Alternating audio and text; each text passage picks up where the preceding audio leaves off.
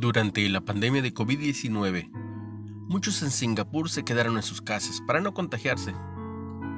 Pero yo seguí yendo a nadar, creyendo que era seguro. Mi esposa temía que me contagiara en una piscina pública y le pasara el virus a mi suegra, la cual por su edad era más vulnerable. ¿No podrías dejar de nadar por un tiempo por mi bien? preguntó. Al principio quise argumentar que no era riesgoso pero luego me di cuenta de que su sentir era más importante. ¿Por qué insistiría con nadar si la preocupaba innecesariamente? En Romanos 14, Pablo se refirió así a los creyentes en Cristo, en que si debían de comer ciertos alimentos o celebrar determinadas fiestas. Estaba preocupado de que algunos quisieran imponer a otros sus puntos de vista. Allí les recuerda a ellos y a nosotros que podemos tener diferentes perspectivas y diversos trasfondos que afectan nuestras actitudes y costumbres.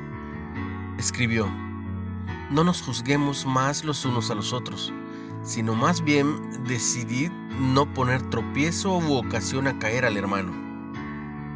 La gracia de Dios nos da libertad y nos ayuda a expresar su amor a los demás creyentes podemos usar esa libertad para poner las necesidades espirituales de ellos por encima de nuestras prácticas que no contradigan las verdades esenciales del Evangelio. Una reflexión de Leslie Coe. Señor, ayúdame a considerar el sentir de los demás. ¿Qué reglas y prácticas mantienes como creyente en Cristo? ¿Cómo podrían afectar a otros creyentes que piensan distinto?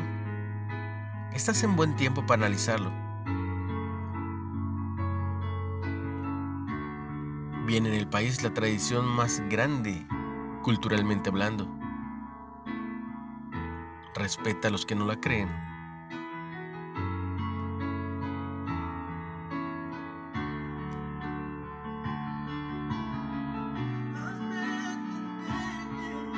Recibe mucha bendición en este inicio de semana. Se lo pido al Padre. En el nombre de Jesús.